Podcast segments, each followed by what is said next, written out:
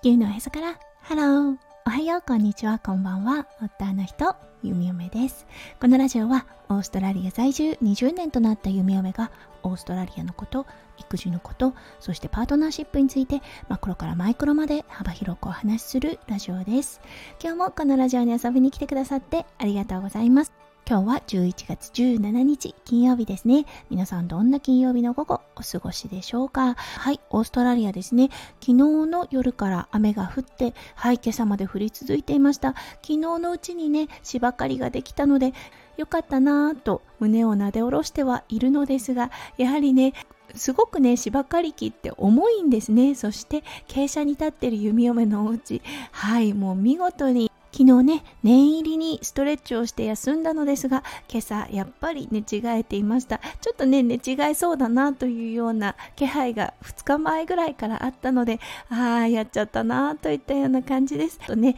右の背中が痛い弓嫁です。はい、それでは最初のコーナー、ネイティブってどう話す？今日の Aussie English。今日は In Your Dream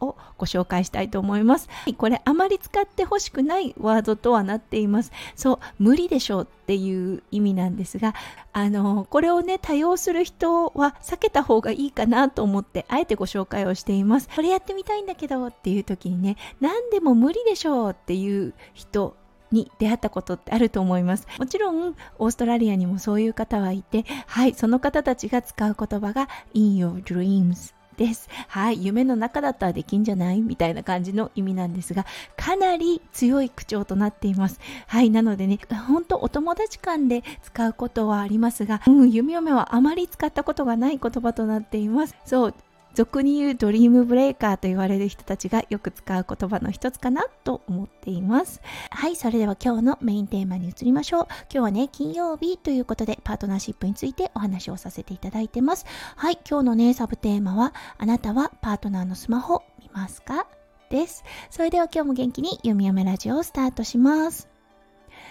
はい、弓嫁だったんですが、これ、あの、どちらの答えもできます。はい。1回目の結婚の時、もうね、スマホ、あのー、見たんです。夢嫁だったんですが、前のパートナーの方との決定的な、あのー決別というか心がねもう本当に離れたのが前のねパートナーの方の浮気だったんですねで何かおかしいなと思った時にやはりね当時あった携帯を、うん、あの、盗み見ました。もうこれはね、本当に、あの、いても立ってもいられない、知りたいという欲求が、ただただ勝っていた状態です。はい。そして、今、あの、2回目の結婚、夫翔ちゃんに出会って、果たしてね、スマホを見るのかって言ったら、うん、全全く見ません。というか写真をねあのどんな写真だったのかなっていう感じで見る場合はありますでもその時はやっぱり夫翔ちゃんにさっき撮った写真見ていいっていう感じで聞きますそうそしてね夫翔ちゃんもちろんいいよというような感じで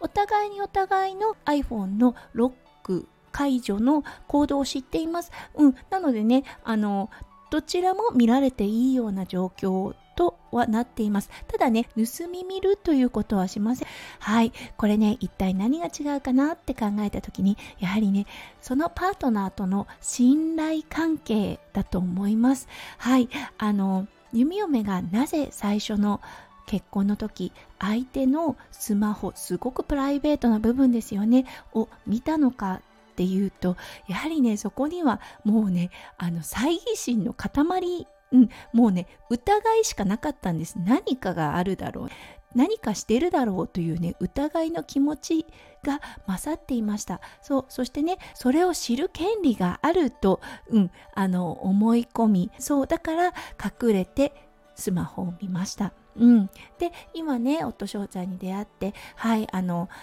全く別の結婚生活をしています。そうそこにはねもう本当にあの相手が何をしているかうん、あの疑いの余地もないというかねもうあの本当に信頼しきっているということがあります。すごくね出張が多くて日本によくちょこちょこ帰っています。だからといって別にねあの相手のことを探るというような気持ちはみじんも本当ね0.1%も起きません。うんこの差は大きいなって思ったんです。そうそしてねあの世の中でやはりねスマホを見てしまうっていう方いらっしゃると思います。もしあなたが今ねどうしてもパートナーのスマホを見てしまいたいというね欲求であったりそう衝動に駆られているのであれば何かね原因があると思います。そうあの最初からねもう一手のプライバシーは全て私のものみたいな感じで考えてる方はいないと思うんですね。そう特に女性第六感というかね直感がピンとくる方が多いと思います。はい。ちょっとした仕草の違いだったりとかそういうことでね女性はすぐ男性だったりねパートナーの方のなんか違うよなっていうのが分かったりするものです。はい。なのでね